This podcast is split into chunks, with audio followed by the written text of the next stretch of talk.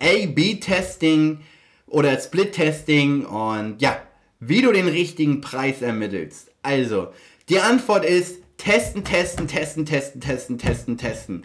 Also, ähm, ich bin darauf das erste Mal auf dieses Phänomen mit, äh, mit von, von Eben Pagen gestoßen, ein total erfolgreicher Entrepreneur. Und ähm, der hatte gesagt, er hatte ein Produkt, ein Infoprodukt, wo der Preis äh, 99 Euro war. Und er hatte den Preis geändert zu 299 Euro und er dachte, ach, niemals kauft das irgendwer. Aber er wollte es einfach testen. Und die, die, die Kaufanzahl war gleich. Und dann hat er das, den Preis geändert von diesem Infoprodukt oder Kurs oder was auch immer auf 499 Euro. Und der Preis war immer noch gleich, also und es haben immer noch die gleich viele Anzahl an Leuten gekauft, ohne dass er irgendwas geändert hatte.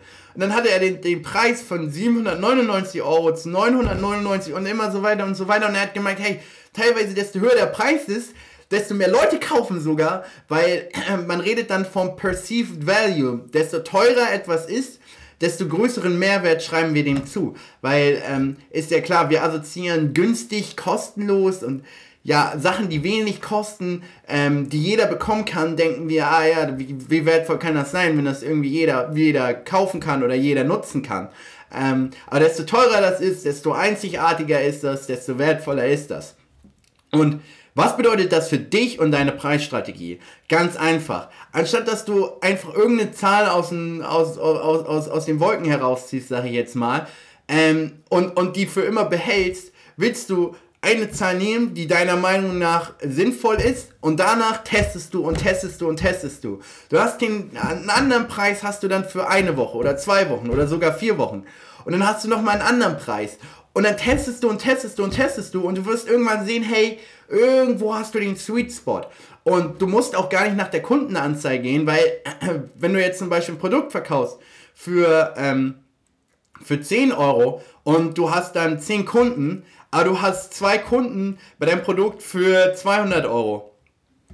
Dann nimmst du natürlich das Produkt für 200 Euro, auch wenn du weniger Kunden hast. Das heißt, du gehst immer nach, der, nach dem Profit oder wie viel du an Umsatz dann letztendlich machst und was sich dann mehr lohnt.